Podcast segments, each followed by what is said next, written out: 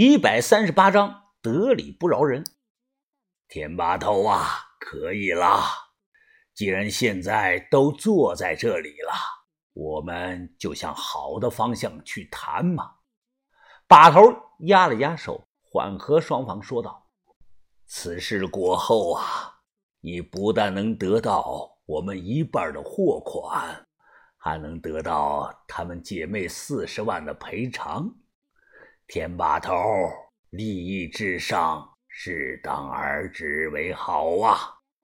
田三九听后呵呵一笑，笑着说道：“呵呵，王把头啊，要是以后你退休不干盗墓了，去当个说媒的也不错呀。再不济，电视里不是还有那个什么帮忙节目组吗？你去给人帮忙缓解矛盾，肯定能行啊。”他这是开玩笑的话，却听起来不舒服。把头也是呵呵一笑，但不知道是不是错觉，我从把头的眼底看到了那么一丝的寒意呀。这一天啊，就没再出什么事，一切正常。我说句不好听的实话呀，女村医阿芳啊，就像个丫鬟一样，除了给阿春换纱布、挂消炎药，还要给。田三九呢，做饭、倒水、出去跑腿、买烟、买口香糖，跑前跑后，说服务的面面俱到都不为过。晚上出来蹲厕所，我打着手电，看见面具人给的东西。这个相册翻着翻着入迷了，都是一些老照片啊，可能是四十年代的，或者是五十年代的。照片中有五个年轻人的合照，也有独照。四男一女，其中一个男的头被剪掉了。我猜啊，这个被剪掉的人可能就是面具人，他不想让我看到他的脸。这几个人一脸的微笑，他们手拿着馒头，穿的是破破烂烂的，肩膀上扛个扁担。那些笼子里关的有鸟、狗、小兔子，好像还有蛇，大都是一些卖艺和端着破碗吃饭的场景。照片中围着一圈的人，地上好像有只蜥蜴还是鳄鱼啊，分不太清楚，就当是蜥蜴吧。这个蜥蜴啊，睁着眼，肚皮朝上躺在地上。五个人中啊，那个脸上有麻子的女的正蹲下来，在蜥蜴的肚皮上轻轻的摸索。画面永远定格在这一幕。从围观的那些人脸上吃惊的表情可以看出来。刚刚肯定是表演了什么了不得的节目，有的照片旁边啊还写了字，利用动物的应激反应和训练技巧。我正蹲着，豆芽仔和于哥呢也进来了。豆芽仔脱下裤子挨着我蹲下，看我在翻相册。豆芽仔先是自己点上一根烟，又递给我一根烟。我们三个人蹲在一排，开始吞云吐雾。豆芽仔攥着一团的卫生纸，弹了弹烟灰，说道：“哎，疯子，这两年你攒了多少钱了？哦，有两百多个吧。我没去看过。”我说：“哎，你呢，于哥？”豆芽仔转头问于哥。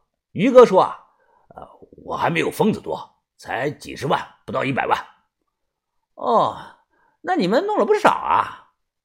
哎，你存了多少呀？我问道。啊，我没多少，我和于哥差不多。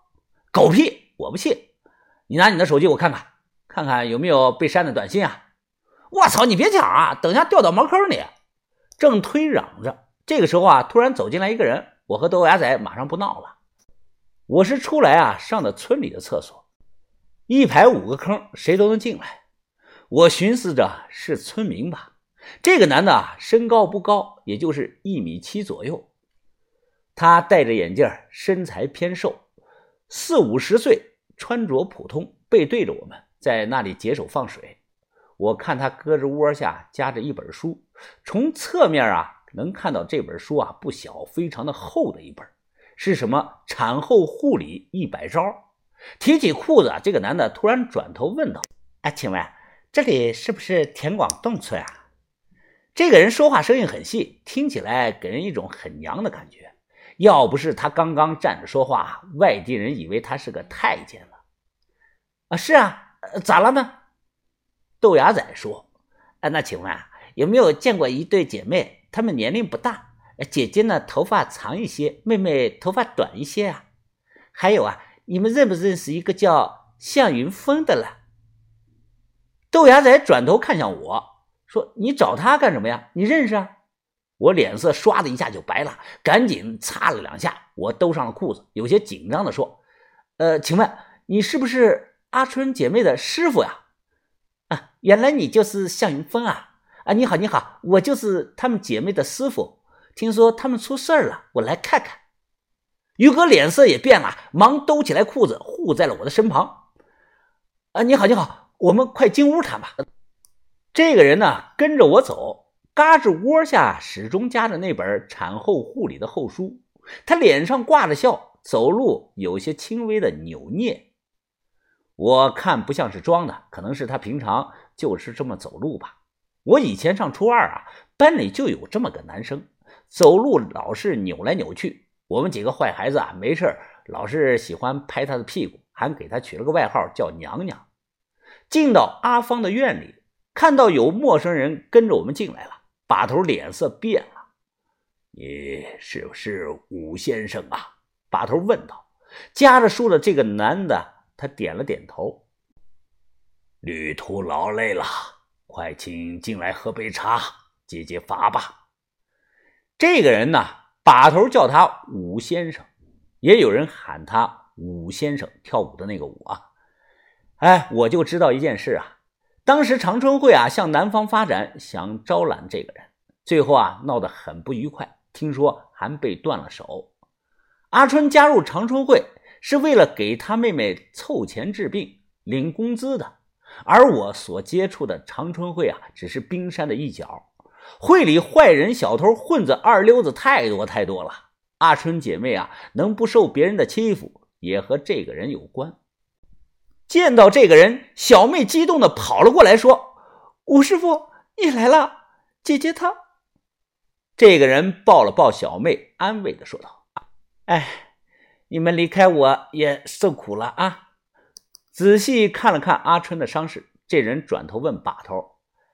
呃，什么时候能醒啊？应该就在这两天了。把头说，他点了点头。呃，除了我呀，也没人管他们，所以呀，请你把事情的前因后果仔细的讲给我听一听，尽量呢不要遗漏啊。把头讲了一遍，这人听后转头问小妹：“对不对呀？”小妹低着头，小声的说：“是。”所以呀。就是你们做错了，先背叛人家在先，然后你姐她才被人家打成这个样子。小妹轻声的说：“是谁动的手啊？”是姓田的那个人。小妹如实的回答：“我能见见吗？”这个时候啊，院外传来了一声喊声：“谁要见我呀？出来院里。”你就是那个姓田的，田三九嘴里嚼着口香糖，笑着说：“咋了？你是阿春的师傅啊？你想怎么样啊？”这个人一脸冷漠的说：“阿春呀，是做的不对，但罪不至死。你为什么要下死手呢？”听到这话，田三九一步一步的走了过来，停到这个人跟前。田三九嚼着口香糖，一脸严肃的拍了拍他的脸蛋说：“不要跟我装逼啊！你就直接告诉我，你今天过来是要干什么？”